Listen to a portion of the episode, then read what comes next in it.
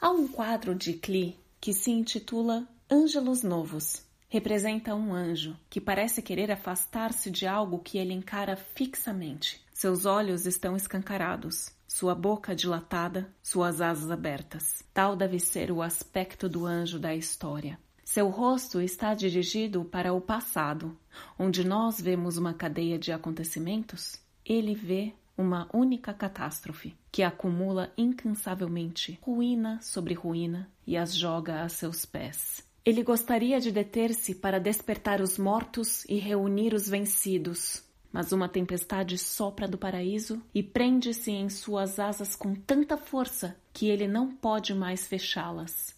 Essa tempestade o impele irresistivelmente para o futuro, ao qual ele dá as costas, enquanto o amontoado de ruínas cresce até o céu.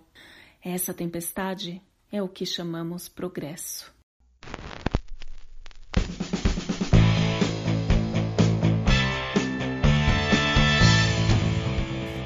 Olá, esse é o podcast Filosofia Pop. Eu sou Marcos Carvalho Lopes esse é o nosso episódio de número 98 e recebemos a filósofa Olgara Matos para falar sobre Walter Benjamin. Na abertura desse episódio, você ouviu a atriz Maria Elisa interpretando a tese 9 sobre o conceito de história de Walter Benjamin. Como extra, no nosso site você encontra a leitura também das teses 6 e 7 deste mesmo texto. Fechando esse episódio, Maria Elisa traz um trecho do ensaio A Caminho do Planetário do livro Rua de Mão Única, de Walter Benjamin. O Filosofia Pop é um podcast que aborda a filosofia como parte da cultura. A cada 15 dias, sempre às segundas-feiras, a gente vai estar aqui para continuar essa conversa com vocês. De modo intercalado com nossos episódios normais, de quando em quando vamos apresentar episódios de entrevistas temáticas especiais. Começamos esse mês de agosto com uma série de entrevistas com pessoas que desenvolvem filosofia nos países africanos de língua oficial portuguesa, os PALOP. O podcast Filosofia Pop está presente em outros canais da internet, você pode encontrar os episódios, mais textos e informações no site filosofiapop.com.br. Temos também um canal no YouTube, perfil no Twitter e página no Facebook. No Instagram, o nosso perfil é podcast Filosofia Pop, tudo junto. Siga a gente por lá. Você também pode mandar um e-mail para a gente no contato filosofiapop.com.br. O livro Podcast Filosofia Pop Ano 1 está disponível no site filosofiapop.com.br barra loja.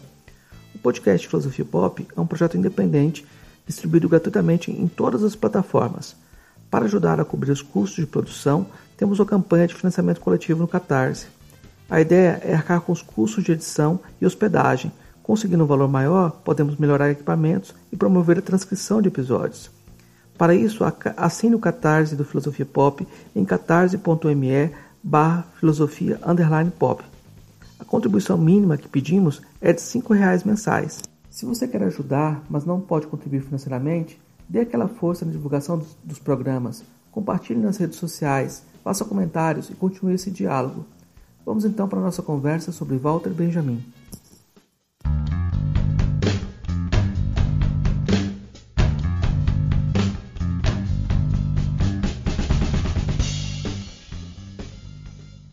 Hoje a gente conversa com a professora Olgária Matos, ela fala direto de São Paulo. A professora Olgária possui graduação em Filosofia na Universidade de São Paulo, mestrado em Filosofia na Universidade Paris 1, é doutora em Filosofia pela Universidade de São Paulo, professora titular aposentada da USP, professora titular do Departamento de Filosofia da Unifesp, coordenadora da cátedra Eduardo Seid, é um dos nomes mais importantes da filosofia brasileira. Ela tem várias obras, é, como Rousseau, Uma Arqueologia da Desigualdade, Os Arcanos do Inteiramente Outro, A Escola de Frankfurt, Sombras e Luzes do Iluminismo. São diversos livros, mas o que eu acho mais importante é que ela criou dentro desses escritos um gesto de escrita e um gesto de fala nas participações públicas dela no debate público da filosofia brasileira. Então, nossa conversa hoje com a professora Algar é sobre Walter Benjamin.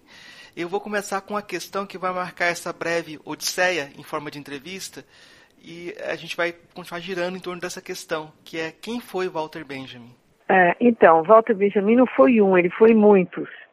Não é cada ensaio de Walter Benjamin que você lê, você prefere, você identifica uma, uma vocação ou uma atitude muito única. Por exemplo, É, em alguns ensaios ele é romântico, em outros ele é revolucionário marxista, no outro ele é um, um marxismo uh, heterodoxo, em outros ele tem uma matriz surrealista, uh, em outros ensaios uh, você pode dizer que praticamente são autobiográficos, no sentido tanto existencial quanto conceitual. Então, ele mesmo dizia, quando se referia às mulheres pelas quais ele tinha se apaixonado, que dentro dele havia um triunvirato, que eram três mulheres e ele era três pessoas diferentes com cada uma delas. Então eu acredito que existam como que heterônimos dele, como o, a gente pode dizer do Fernando Pessoa, né? É, cada, cada fragmento, cada ensaio, né, você pode ter uma atitude diferente com relação ao objeto que ele estuda. Não por acaso a forma ensaística e aforística eh, caracterizam o pensamento de Walter Benjamin, porque ao fazer a crítica do pensamento por sistema, o, o, o projeto das totalizações, ele põe em questão justamente o gesto universal e autoritário do livro. Quando ele diz que a rua, retomando Breton, que a rua é o único campo de experiência válido na modernidade, ele está se referindo à rua de mão única, sobretudo uh, na sua infância berlinense, nos anos 1900, ele está uh, identificando um diagnóstico do presente, a ascensão do nazismo, quer dizer, uh, os cartazes, os sinais fantomáticos da cidade, as indicações uh, das direções das ruas, o nome das ruas que ele considera um verdadeiro, uma, uma verdadeira enciclopédia mágica, quer dizer, ele reconhece né, na, na, na cidade e no andar pela cidade a possibilidade do cronista, quer dizer, aquele que conta a história parecido micrológico. Não que esse micrológico seja parcial, ele mostra como cada pequeno acontecimento, cada instantâneo do presente, ele eh, concentra numa fantástica abreviação tudo aquilo que a época está vivendo de maneira dispersa. Nesse sentido, parece que o Benjamin ele tem uma relação diferente com o autobiográfico uh, quando você compara com outros filósofos. Geralmente os, os filósofos, mesmo quando eles tratam do, do, autobiográfico, eles tratam como um testemunho do universal. E ele vai construir uma obra que tem uma outra relação com, com a própria paisagem, com a própria subjetividade. O fato dele ser judeu, é, e viver nesse momento específico, a, a própria morte dele. Como isso a gente pode pensar essa relação dele com a biografia? Então, aí você colocou duas questões muito importantes. Uma é, é, a primeira delas, é o autobiográfico. O autobiográfico de Benjamin não é o eu, né? Ele, ele oscila entre o Montaigne e Pascal. O Montaigne fala, é, eu vou me pintar, eu vou me retratar, mas esse eu desaparece ao longo do, dos ensaios do Montaigne. Por quê? Porque se trata do recurso aos clássicos, dos exemplos do passado e das questões do seu tempo, do seu contemporâneo. Então, o ensaio que Benjamin, que o, no caso Montaigne inventa como gênero literário, ele é totalmente adaptado à fragmentação do sujeito e à percepção de quanto a nossa subjetividade muda. Quer dizer, Montaigne dizia, eu agora, eu depois, somos a bem dizer dois. Eu posso ser egoísta agora e três minutos depois eu sou magnânimo. Ninguém é uma coisa só. Né? Portanto, o ensaio, a tentativa, a, a descrição, né? uns, uns descrevem o homem, eu os pinto, quer dizer, a pintura, ela, ela tem traços que caracterizam, mas não são nunca uh, traços definitivos no sentido em que você petrifica uma imagem definitiva de alguém. Acho que nesse sentido, Benjamin herda um eu que não é um eu, que é um eu que vale para todo mundo, e também Pascal, que se recusa a escrever a palavra eu. Né? O, o, Pascal considera que o eu é uma arrogância e, portanto, a questão autoral é arrogante e ele desaparece nos seus pensamentos e o que acontece são os aforismos, né? A, a, nossa desorientação no mundo, a dificuldade de encontrar uma boa direção e um ponto fixo no infinito, né? A dificuldade de, de, de descobrir uh, os enigmas do início e do fim, enfim, eu acho que o Benjamin ele se encontra do ponto de vista da escrita, ele é aforismático, ele é ensaísta, ele é pensamento no sentido das fórmulas breves e ao mesmo tempo muito percutantes. Não por acaso, sua obra praticamente toda, desde o drama barroco alemão até, vamos dizer, a, a obra definitiva, que é a Paris, capital do século XIX, e também acesso do conceito de história, elas são todas fragmentos mas fragmentos que concentram o universal, quer dizer, concentram todas as épocas, não se dirigem apenas a um presente plasmado, mas como o presente é carregado por vestígios de tudo aquilo que já foi vivido e que de alguma maneira se conserva, tanto conscientemente quanto inconscientemente. Ou, em outras palavras, é o que Benjamin entende por experiência. Eu, eu vou ter que te perguntar, o que, que significa a experiência para Benjamin? Olha, a experiência, ela tem vários sentidos. Ela pode ser tanto experimental, no sentido das experiências, das repetições, das observações, como se fosse num laboratório, mas também a experiência dos moralistas.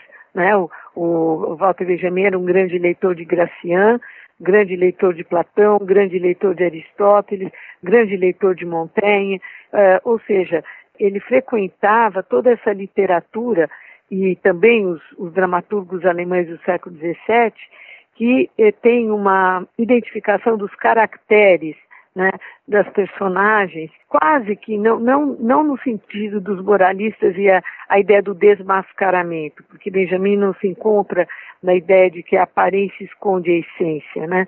mas uh, ele tem uma, uma atitude diante do, da, da análise das, das suas personagens, em que ele mostra que cada uma delas é portadora do instante e das suas circunstâncias.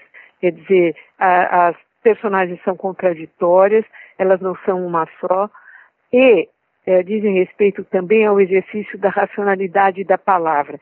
A figura emblemática, por exemplo, do drama barroco alemão, que é o Hamlet, não é? O Hamlet é o ser da razão, mas enquanto ele vai raciocinando, ele vai enlouquecendo. É como se Benjamin rehouvesse a, a, a, o termo grego medein, o meson, a medida sábia, prudente, mas ao mesmo tempo a mesma palavra que diz a medida, medein, diz medeia. Né? A, a, tragédia Medeia de, de Eurípides, a medeia é medida, mas o que, que, é a desmedida da razão? Quer dizer, a razão também pode enlouquecer. E Benjamin é muito sensível à crítica dessa racionalidade hegemônica, não é? Que é do controle, que é do domínio, que é do Luna Park, não é? A, a qual ele se refere no seu ensaio em particular, no seu fragmento O Planetário, de Rua de Mão Única, onde ele mostra dos bombardeiros da Primeira Guerra Mundial, a Primeira Guerra, que desconheceu os campos de batalha e houve o bombardeio de populações civis desarmadas e foi a Primeira Guerra que usou os gases letais.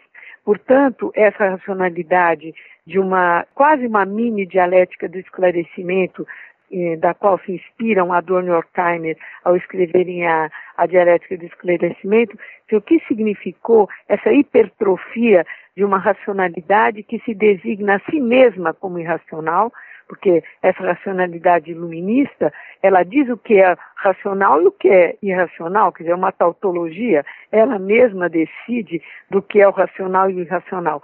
Nesse sentido, a experiência, para Benjamin, é, inclui uma crítica ao pensamento de Kant, em particular ao neocantismo, que promoveram um reducionismo da ideia de razão, que a ideia de razão ela inclui as paixões, inclui os interesses, inclui os instintos, inclui a corporeidade e que foi se quantificando, abstraindo, intelectualizando, desenfeitiçando-se e ficou uma razão quantificadora, quer dizer, uma razão abstrata, e, segundo a qual cada homem é apenas um alvo numa área de tiro. Essa, essa ideia de experiência, Benjamin identifica uma crise da, da própria possibilidade da experiência no tempo dele, na relação que o homem estabelece com a razão e também com a técnica. É como se aos poucos a linguagem fosse se tornando cada vez mais reificada, mais definida pela razão e as possibilidades poéticas fossem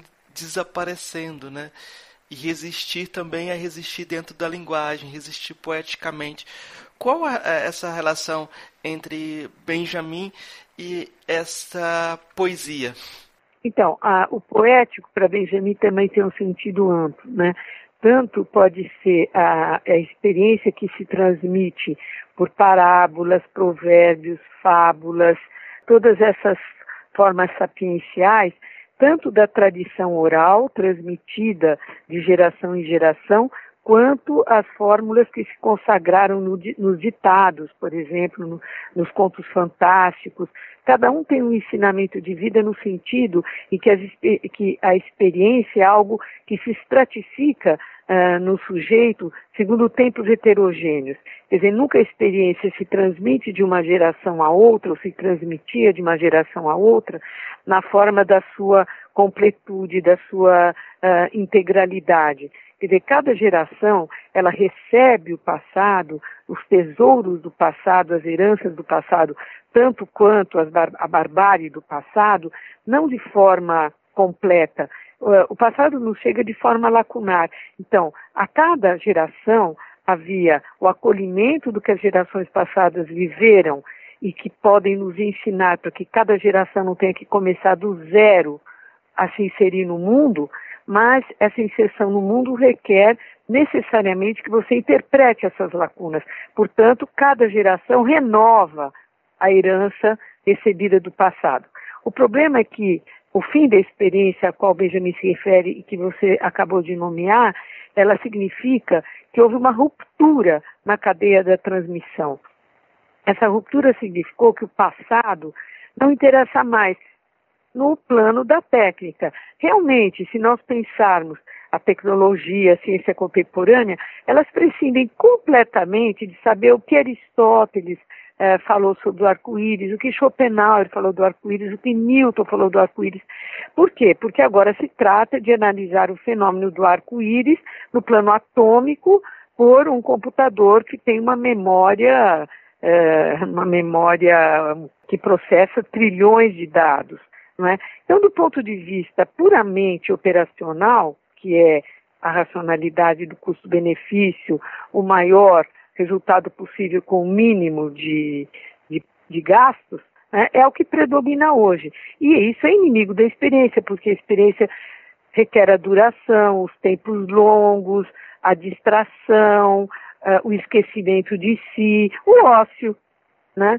A nossa sociedade ela é toda construída para o ativismo, para o, é, para o não pensamento, é, para é, o preenchimento do tempo vazio com a indústria cultural. Quer dizer, nós esperamos que sempre de fora venham Uh, as informações do que nós devemos pensar e como nós devemos agir. Tudo isso é o simétrico oposto do que Benjamin entende por experiência. Ah, e como você dizia, essa experiência, ela se faz da forma oral na forma poética. Por quê? Porque a primeira obra escrita do Ocidente, da qual nós somos os herdeiros, é a Guerra de Troia, não é? E a Guerra de Troia, a, a Ilíada, ela, na verdade, são são, pelo menos em português nas traduções, são três volumes, mas na verdade a guerra se reduz a três dias. É como se o poeta memorialista que reuniu toda essa tradição oral e a escreveu, por que, que ele escreveu? Porque a oralidade, ela necessita da presença dos auditores, não é? E com a complexização da vida social, que não é mais a tribo, não é mais a vizinhança, não é mais o fenômeno da proximidade, a escrita é aquilo que perpetua as experiências do passado e, portanto, a escrita se torna fundamental. E a primeira forma de escrita é a escrita poética, é o poema A Ilíada. Apenas que esse poema, ele é apenas, não é apenas um canto ou uma palavra que é doce ou que é encantatória no sentido de se inscrever na memória coletiva. Ela é uma palavra narrativa, ela é um mitos. Mitos significa palavra narrada. Né? Portanto, a transmissão é algo que se faz poeticamente nesse sentido da poiesis, quer dizer, da fabricação de uma palavra que tenha nela mesma a força de se eternizar e de tornar imperecíveis façanhas e memórias do passado que merecem ser cantadas e prolongadas ao longo do tempo, na medida em que nós temos a consciência do esquecimento. Então, é, é na verdade, a, a linguagem poética e a literatura, de uma maneira geral, são uma luta contra o devir do tempo para que as grandes ações memoráveis não sejam apagadas da memória coletiva. Essa mudança de temporalidade e de relação com o tempo tem muito a ver com o espaço da técnica, com a evolução da técnica. Existe um, uma espécie de um, um curto-circuito na recepção da, do texto do, do, Benjamin a obra de arte na época da sua reprodutibilidade técnica, porque parece que no primeiro texto ele era mais otimista em relação às possibilidades eh, da técnica e no segundo, na segunda versão ele voltou um pouco atrás. Eu queria que a senhora comentasse um pouco sobre essa, essa avaliação da técnica por parte do Benjamin, dessas possibilidades das novas mídias. Então, uh, na primeira versão, que é de 1935, essa que foi a primeira traduzida e publicada por nós as obras escolhidas, um da editora brasiliense, uh, Benjamin tem uma atitude de acolhimento das novas tecnologias, reconhecendo que a reprodutividade técnica de uma obra de arte, no caso, ela perde a aura, quer dizer, esse elemento de unicidade, de singularidade, de autenticidade da obra, quer dizer, a sua localização num espaço e num tempo que acabam se é, se é, inserindo na própria obra, quer dizer, a Mona Lisa no Louvre. Quer dizer, se você desloca desse lugar, já perde a sua aura, porque é, esse espaço e esse tempo não são quantitativos, eles são qualitativos, eles acabam constituindo a própria história da obra. Né? Benjamin dizia que isso se perde, não obstante, isso é compensado pela democratização da cultura, ou seja, você perde esse elemento de singularidade, de autenticidade, de unicidade, mas ao mesmo tempo você tem a possibilidade que um número muito grande de pessoas tenham acesso àquilo que apenas alguns aqueles que viajavam e que eram os conheceurs, que eram os peritos, os especialistas ou os grandes amantes, tinham acesso. Então ele tem uma, uma, uma visão é, bastante, vamos dizer, né, otimista com relação a essas novas tecnologias. Você perde em, em unicidade, mas você ganha em universalidade. Né? Quer mais pessoas têm acesso a isso. Não obstante, ele reconhece, depois de um certo tempo, na segunda e na terceira versões, que, na verdade, a reprodutibilidade técnica, o próprio meio, acaba interferindo no conteúdo do que é transmitido. Quer dizer, acaba contaminando, por assim dizer, aquilo que é transmitido. Então, o excesso de reprodução técnica satura a inteligência, a sensibilidade, de tal maneira que o tempo de assimilação desse, desse acréscimo uh, incessante de informações encontra um, um, tempo que não mudou na nossa subjetividade. Portanto, essa, essa espécie de excedente que nos ocupa nos impede de pensar. Né? Portanto, ele diz que a cadeia da transmissão se rompeu.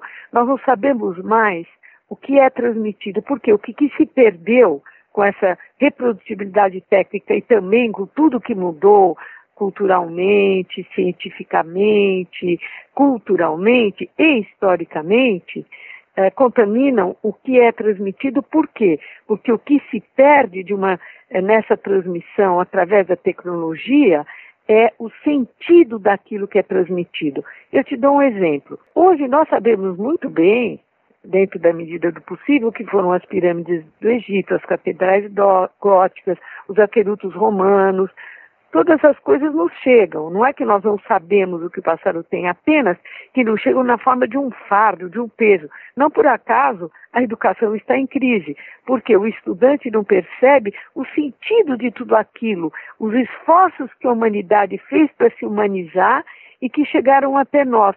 Tudo isso é vivido como um peso, por quê? Porque perdeu seu sentido.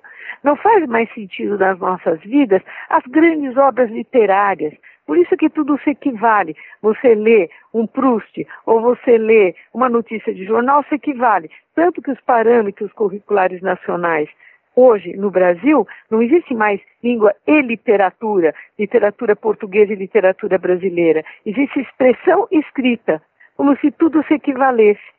Então você tem uma, uma, ten, uma tendência à entropia e à indiferenciação de tudo. Por quê? Porque foi se perdendo o sentido do valor eh, civilizacional que essas obras tinham na vida da sociedade e de cada um.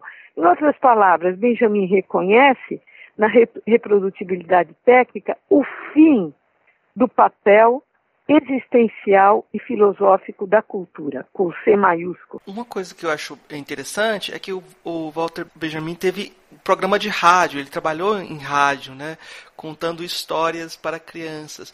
Como é que é essa, essa participação dele na rádio, sendo que é um momento em que a rádio se tornou o mecanismo de comunicação próprio do fascismo também, né?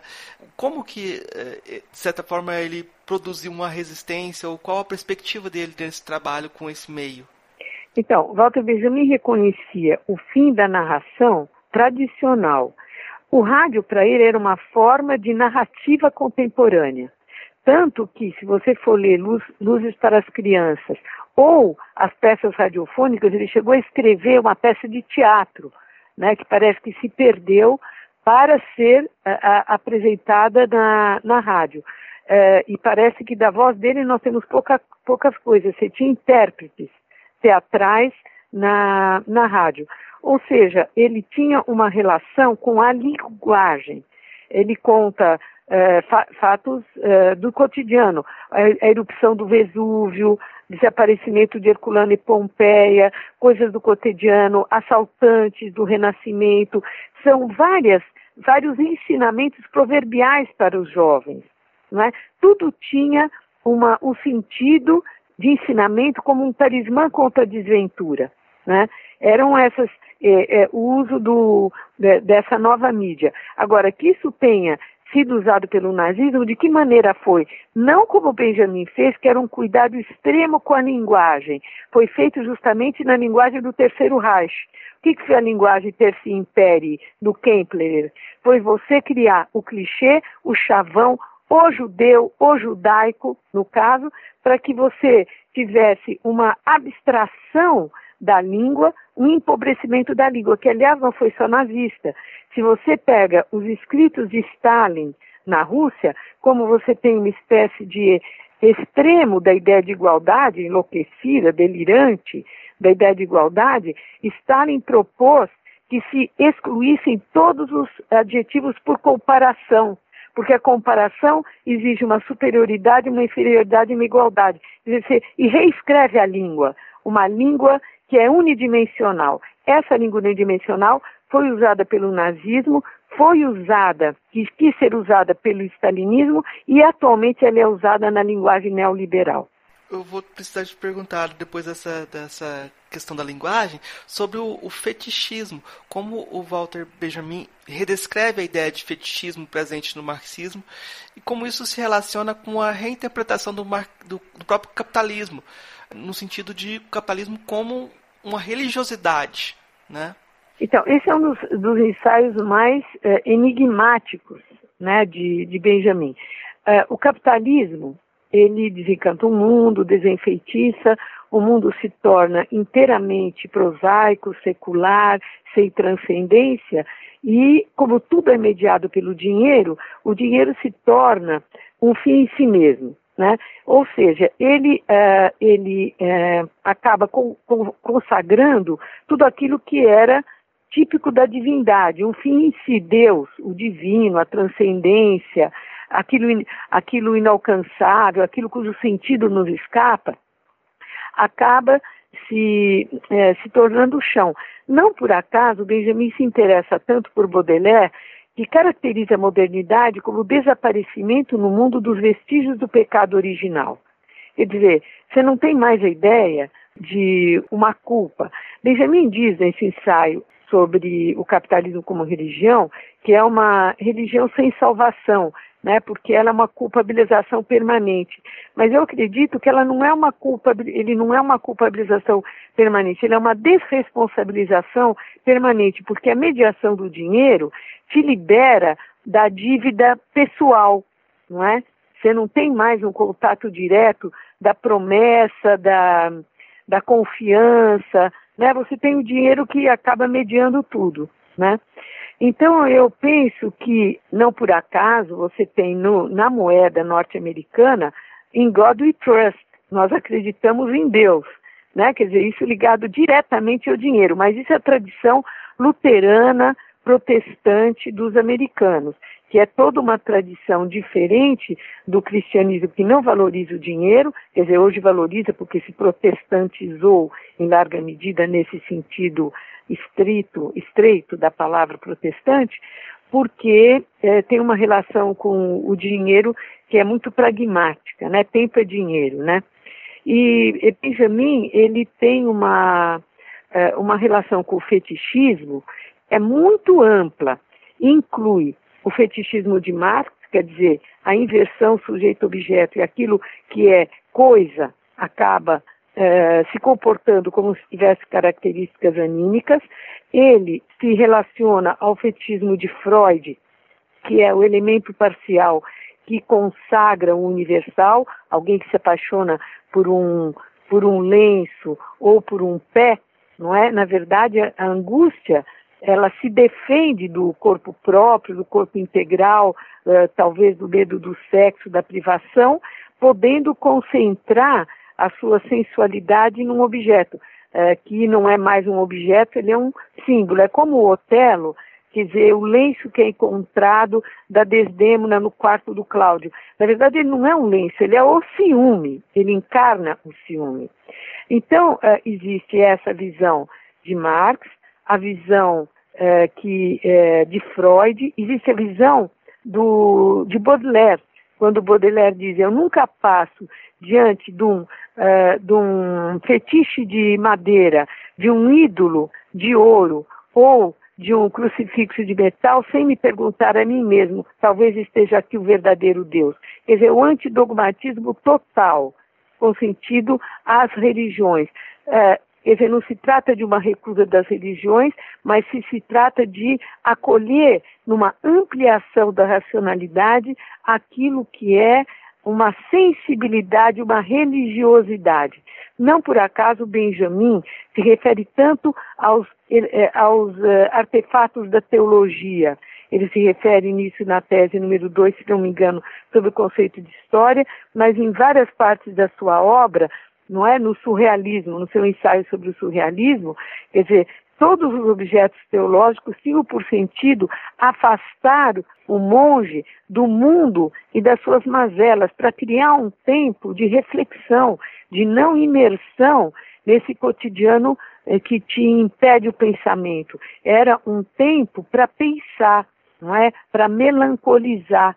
Esses objetos te retiravam, né? Os, os, os rituais do jejum, da castidade, não é? é? Eram todos meios de você poder sair do mundo tal qual ele está dado e que te obriga a coincidir com ele e impede um afastamento crítico, porque o que é a crítica para o Benjamin? É um correto afastamento.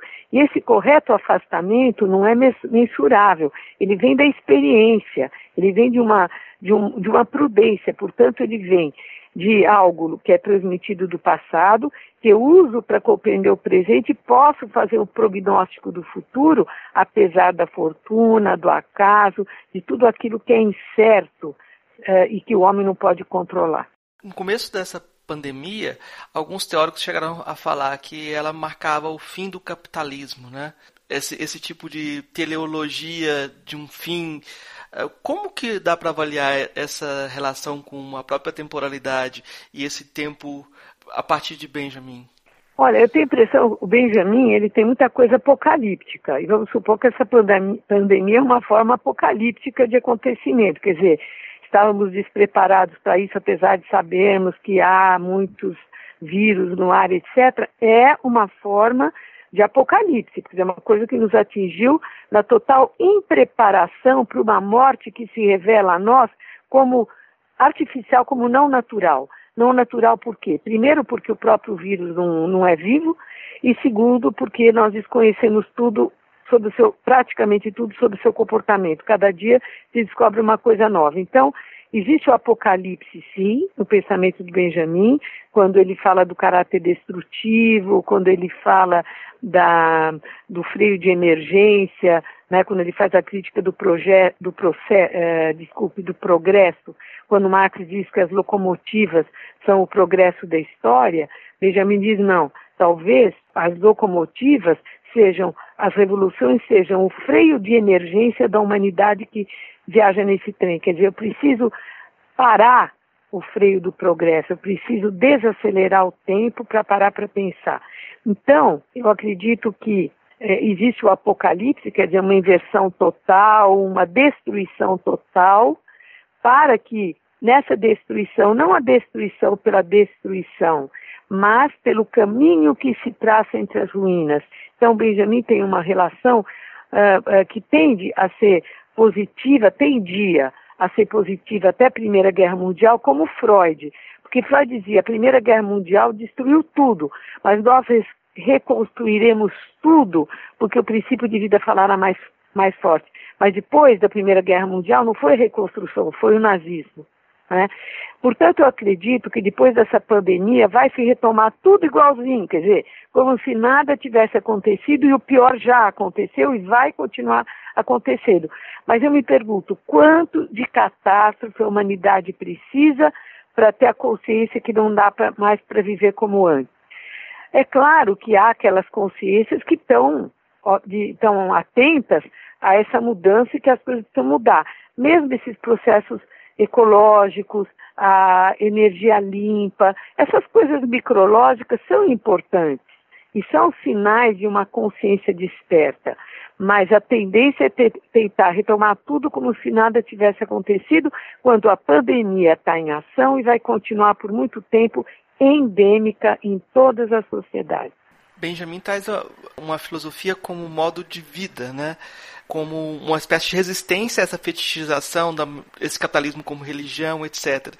E aí você tem uma valorização grande dessa ideia do você caminhar pela cidade, de você andar, tudo que a gente não pode fazer agora, né?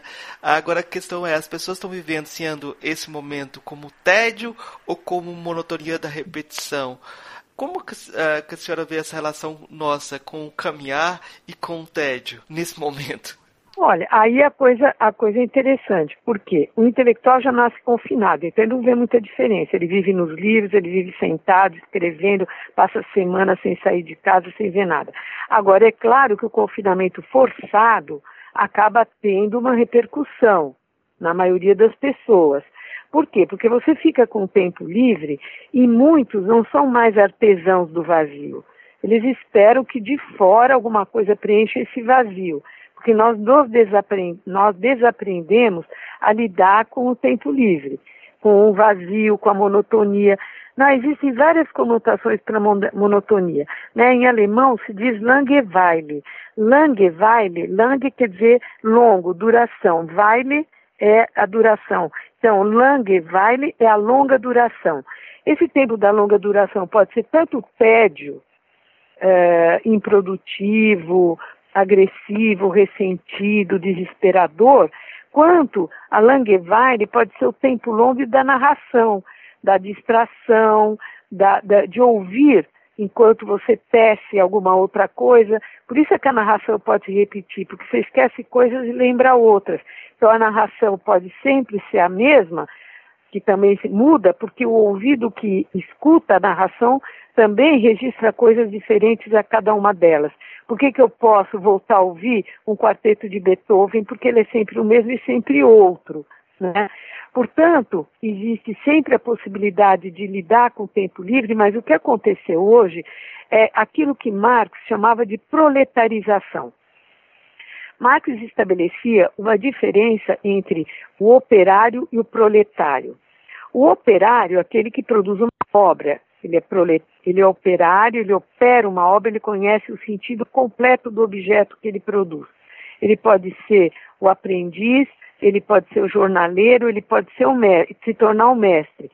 Mas ele acaba aprendendo a totalidade do objeto que ele produz e ele deixa a marca pessoal desse objeto como o oleiro num vaso de barro, né? Como o Benjamin usa essa metáfora no narrador. Portanto, a ideia do operário é diferente do proletário. O proletário somos nós, até os intelectuais, que progressivamente são despossuídos dos seus saberes vernaculares, do seu saber fazer e do saber viver, daquilo que pela experiência ele foi capaz de criar como patrimônio que por sua vez ele vai transmitir, ele foi progressivamente desprovido disso pela técnica. Quer dizer, hoje nós apertamos um botão ou apertamos um site e estamos conversados. Quer dizer, é a diferença entre o toque, não é, e o tato. Nós estamos perdendo o taco, tato, que é uma experiência do tocar, pelo toque no computador, que é um empobrecimento da inteligência e da experiência. Nesse, nesse momento de pandemia, muita gente vai querer consumir identidades, né? consumir produtos para construir identidade, porque a busca de identidade não está mais na palavra, ou no, no livro, ou nas narrativas, mas também parece que muita gente da academia, da, da, da filosofia, vai procurar oferecer, ofertar o seu produto também, para um consumo também que deve ser uh, rápido, né? Como é que a senhora vê essa, essa nossa relação com a técnica nesse momento? Como cuidar da palavra nesse momento? É, a tecnologia ela tem muitas coisas extremamente importantes e interessantes, como apoio. É, você imagina, é, por exemplo, nos confins afastados do mundo, onde as informações chegam truncadas, é difícil, etc. Então, tem um papel emancipador muito grande né? Você poder levar a, a, a, formação, não tanto a formação, mas informações instrutivas que possam apoiar, não é, uma, uma forma mais tradicional, mais, mais eficaz de, de, de formação educacional, é, que pode ser sim e é um mecanismo único que nós temos hoje dados os extraordinários desenvolvimentos da ciência e da técnica. Então, isso é inegável, que no momento, essas formas todas de, de poder usar o tempo de maneira. Claro que tem sempre gente que vai usar como deep, eh, deep net, né? Quer dizer, vai usar para tráfico de droga, vai usar para tráfico de, de órgãos, vai usar como quiser. Mas nós temos a possibilidade também, não é, de, de utilizar esses mecanismos para você poder, de alguma maneira, democratizar informações e pensamentos que valham a pena, porque não é cada um que tem coisa a dizer. Porque o problema das, das grandes, das, uh, do que se chama hoje, né, das mídias sociais que são completamente associais, é que todo mundo acha que tem uma palavra a dizer. As pessoas não têm o que dizer. O, o bom seria as pessoas aprenderem a dizer quando tem coisas a dizer. Mas o problema é que hoje você tem uma espécie de compulsão à, à visibilidade. Todo mundo tem o que dizer, o que mostrar, etc. Nada contra. Mas o problema é que isso dispersa muito, satura o sistema e dificulta discernir o que é significante e o que é insignificante naquilo que pode nos ajudar. Então, essas lives que tratam de questões filosóficas, científicas, culturais, históricas, não simplificadoras, são obviamente muito bem-vindas, não é? Porque continuam a vida inteligente. É claro que nada substitui a presença, mas é a forma como nós temos hoje de contornar esse, essa ausência de, de contato, não é? é? Que obviamente dá uma medida da importância do contato Eu mesma dei aula por, por uh, aula por de, à distância e os meus alunos, que são todos ligados em tecnologia, etc., foram unânimes em achar que é muito diferente da presença. Se você associa coisas diferentes, você pensa coisas diferentes, você é motivado pela pergunta dos, da presença dos alunos de uma maneira diferente.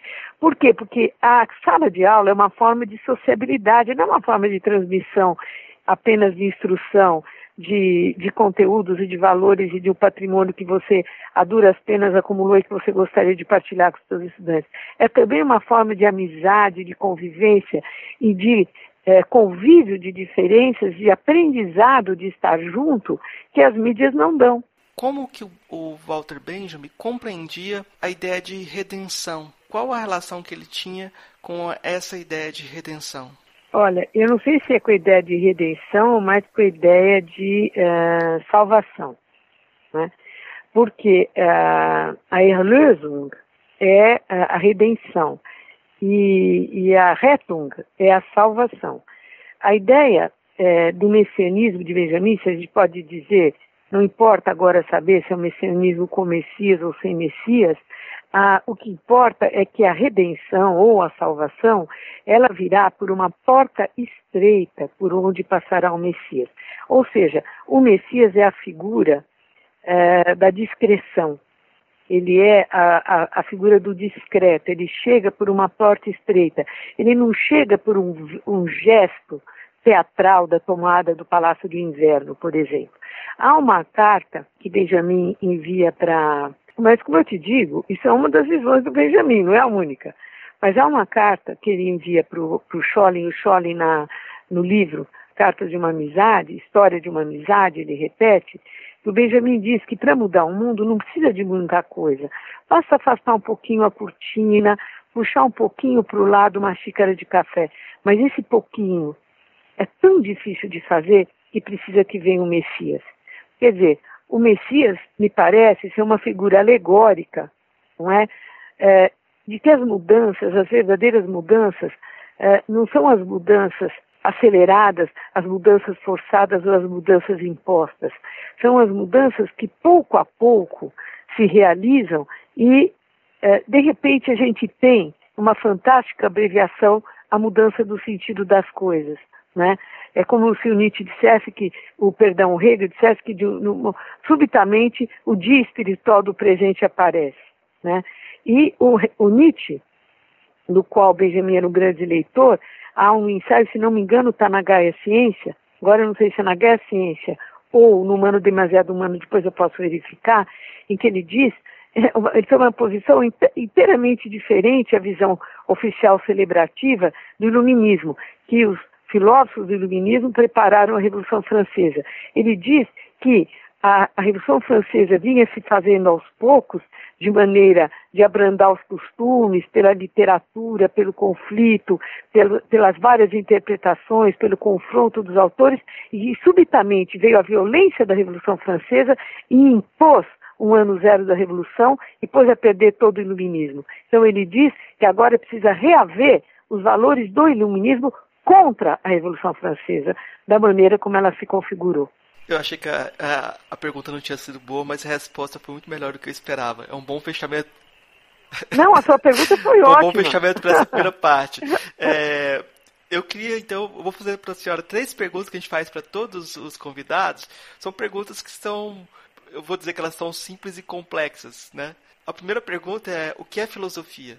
Eu acho que a filosofia hoje, remodelada, é um modo de vida filosófico que é, compreende, é, nesse modo de vida, é, a apreensão em pensamento do conjunto das vivências e experiências que as pessoas fazem de maneira dispersa no cotidiano. É uma apreensão em pensamento daquilo que dispersamente não tem sentido. Então, uma tentativa de elaborar lacunarmente, claro, um sentido para as coisas que aparentemente possam parecer absurdas ou sem sentido uh, no cotidiano. Qual a filósofa ou filósofo que mais impressionou daqueles que conheceu pessoalmente? Marilena Chauí. Por quê? Uh, porque a Marilena, ela, bom, eu fui aluna dela com 17 anos E o primeiro impacto que eu tive foi, primeiro, da força filosófica na voz, depois, da pessoa de uma inteligência solar, que é capaz de fazer um curso sobre a história da razão, analisando o mito de Prometeu, portanto, a tragédia de Ésquilo, e, portanto, colocar na fala filosófica a cultura filosófica e a história de um período, sem cair em simplificação, que é o, a grande obra da Marilena na Nevura do Real do Spinoza. É uma obra cuja leitura eu recomendo a todos. Qual a sua filósofa ou filósofo favorito? É, eu não tenho um filósofo favorito, são vários filósofos que eu aprecio muito a leitura e leio com muito prazer. Eu leio com muito prazer Pascal, Montaigne, Walter Benjamin, Adorno, Derrida, é, Merleau-Ponty, enfim, eu não tenho um filósofo predileto. É, seria, seria estranho uma, uma leitura de Benjamin tivesse um, um filósofo favorito, né? Eu queria fazer uma pergunta que eu, eu, esqueci de fazer, mas eu tinha comentado com você antes. É, eu queria te perguntar como é, as suas participações em, na esfera pública né? Como há, há, um bom tempo a senhora tem participado de palestras públicas que são transmitidas por diversos meios, como essas participações transformaram ou refletiram na sua forma de, de pensar a filosofia? Se teve alguma relação com a sua forma de pensar a filosofia? Não, não, porque eu penso que a filosofia ela nasce nessa dupla, nesse duplo registro, o rumor da praça pública e a solidão do pensamento. Né? É Sócrates. Sócrates no Conhece a Ti Mesmo, nos longos períodos de atopia que ele vivia, que ele saía de si e ficava ouvindo lá o seu, é, o seu gênio, né? E a praça pública que ele frequentava. Né? Eu acho que a filosofia se nutre da vida da sua, da, do seu tempo e dos tempos passados para compreender o presente. Ótimo, que, porque quem, que eu, eu comentei antes da entrevista como os seus textos têm um gesto de escrita, um gesto de escrita literário riquíssimo, né? tem um jeito de escrever e tem uma elaboração de uma fala pública que tem outro gesto. Eu acho isso muito interessante, como a gente vai se multiplicando e vai se adensando e criando várias, várias pessoas, né? Mas, Exatamente. É, eu queria perguntar então agora o que você indicaria para os nossos ouvintes de indicações de leituras, filmes, música, o que, que a senhora quiser indicar para os nossos ouvintes? Olha, de leitura, o narrador de Walter Benjamin, de filme, poderia ser A Grande Viagem, que é um filme certo. marroquino, francês, francês marroquino, chama Grande Viagem, não me lembro o nome do diretor, mas sobre crise de identidade, A Pele que Habito, também é o filme do Almodóvar, sobre crise de identidade. É, o, a Grande Viagem é sobre o tema da experiência. Outro livro para ser lido, o livro de Thomas Mann, José e seus irmãos, Grande Sertão Veredas e a Ilíada. É, eu, vou, eu vou fazer as indicações também. Eu queria indicar o, a professora Olgara tem diversos livros sobre o Walter Benjamin, mas eu vou indicar o que o Benjaminianas. A... Olha, cita o último, que é Palíndromos Filosóficos, entre mito e história. É importante indicar o que é mais recente, porque tem esse diálogo maior com, com o seu pensamento, o desenvolvimento dele. Eu vou indicar também o Kafka, Brecht, Baudelaire, tem tantas leituras que para a gente se aproximar, porque é, é uma riqueza imensa em termos de leitura, né? O Walter Benjamin é um daqueles autores que parece que leram tudo, né? leram tanta coisa que a gente nunca consegue abarcar. Mas eu queria então deixar espaço para a senhora fazer suas considerações finais, deixar divulgar alguma coisa que a senhora queria divulgar. Não, acho que seria interessante esse livro, é, que é um livro que são vários ensaios, mas todos eles têm um ponto comum, que é uma crítica da cultura da violência. É, tem artigos sobre Proust, Camus, Derrida, Walter Benjamin, tem ensaios sobre é, vários sobre Walter Benjamin, que é, é palíndromos filosóficos. Quer dizer, quer você leia numa, numa direção, quer na outra, trata-se clastre, tem um capítulo sobre clastre. Eu proporia que se lesse o, o, o capítulo sobre clastre, o sobre Proust, sobre a guerra de Troia não, não acontecerá e Utopia Ponto de Fuga. Ah, eu, eu esqueci de fazer uma indicação e acho importante. Eu sou minha formação é toda em cima do Richard Hort, né? E o Hort tem um, uhum. é um leitor, ele era fanzaço do Proust, ele chegou aí para a França por conta do Proust, ele ia estudar na, na voltou porque uhum. o francês dele não era suficiente para isso. E eu acho que os dois autores que trabalham a subjetividade uhum. a partir do Proust de forma mais legal que eu acho são o Walter Benjamin e o, o Hort, né? Então, no livro Contingência, Ironia Isso. e Solidariedade, tem um grande diálogo com o Proust, em que ele coloca o Proust como maior que Hegel, né? Uhum. Então, uh, eu acho que uhum. uh, os dois é. têm esse, esse ídolo em comum, né? Esse referencial em comum. Então, uh, Professor, eu queria agradecer muito então a possibilidade dessa conversa. Muito obrigado, muito obrigado, professor. Imagina, obrigada a você, Marcos. Trechos de Walter Benjamin, A Caminho do Planetário, do livro Rua de Mão Única. Se, como fez Hillel com a doutrina judaica, se tivesse que enunciar a doutrina dos antigos em toda a concisão, a sentença teria de dizer: a Terra pertencerá unicamente àqueles que vivem das forças do cosmos. Nada distingue tanto o homem antigo do moderno quanto a sua entrega a uma experiência cósmica que este último mal conhece. O naufrágio dela anuncia-se já no florescimento da astronomia, no começo da Idade Moderna. Kepler, Copérnico, Tycho Brahe certamente não eram movidos unicamente por impulsos científicos. No entanto, há no acentuar exclusivo de uma vinculação ótica com o universo, ao qual a astronomia muito em breve conduziu, um signo percursor daquilo que tinha de vir. O trato antigo com o cosmos cumpre-se de outro modo, na embriaguez. É embriaguez, de certo, a experiência na qual nos asseguramos unicamente do mais próximo e do mais distante, e nunca de um sem o outro. Isto quer dizer, porém, que somente na comunidade o homem pode comunicar-se na embriaguez com o cosmos. É ameaçador o descaminho dos modernos considerar essa experiência como irrelevante, como descartável, e deixá-la por conta do indivíduo como um devaneio místico em belas noites estreladas. Não. Ela chega sempre e sempre de novo a seu termo de vencimento. E então povos e gerações lhe escapam tão pouco como se patenteou da maneira mais terrível na última guerra, Primeira Guerra, que foi um ensaio de novos, inauditos esponsais com as potências cósmicas. Massas humanas, gases, forças elétricas foram lançadas ao campo aberto. Correntes de alta frequência atravessaram a paisagem. Novos astros ergueram-se no céu, Espaço aéreo e profundezas marítimas ferveram de propulsores, e por toda parte cavaram-se poços sacrificiais na Mãe Terra. Essa grande corte feita ao cosmos cumpriu-se pela primeira vez em escala planetária, ou seja, no espírito da técnica. Mas porque a avidez de lucro da classe dominante pensava em resgatar nela sua vontade, a técnica traiu a humanidade e transformou o leito de núpcias em um mar de sangue.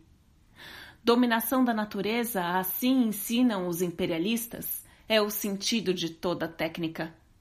Quem, porém, confiaria em um mestre de escola que declarasse a dominação das crianças pelos adultos como o sentido da educação? Não é a educação, antes de tudo, a indispensável ordenação da relação entre as gerações e, portanto, se se quer falar de dominação, a dominação das relações entre as gerações e não das crianças? E assim, também a técnica não é a dominação da natureza. É a dominação da relação entre a natureza e a humanidade. Os homens, como espécie, estão, de certo, há milênios no fim de sua evolução. Mas a humanidade, como espécie, está no começo. Para ela, organiza-se na teoria uma physis, na qual seu contato com o cosmos se, se forma de modo novo e diferente do que em povos e famílias. Basta lembrar a experiência de velocidades, por força das quais a humanidade preparasse agora para viagens a perder de vista no interior do tempo, para ali deparar com ritmos pelos quais os doentes, como anteriormente em altas montanhas ou mares do sul, se fortalecerão Os Luna Parks são uma pré-forma de sanatórios. O calafrio da genuína experiência cósmica não está ligado àquele minúsculo fragmento de natureza que estamos habituados a denominar natureza. Nas noites de aniquilamento da última guerra, sacudiu a estrutura dos membros da humanidade um sentimento que era semelhante à felicidade do epilético. As revoltas que se seguiram eram o primeiro ensaio de colocar um novo corpo em seu poder. A potência do proletariado é o escalão de medida de seu processo de cura. Se a disciplina deste não o penetra até a medula, nenhum raciocínio pacifista o salvará. O vivente só sobrepuja a vertigem do aniquilamento na embriaguez da procriação.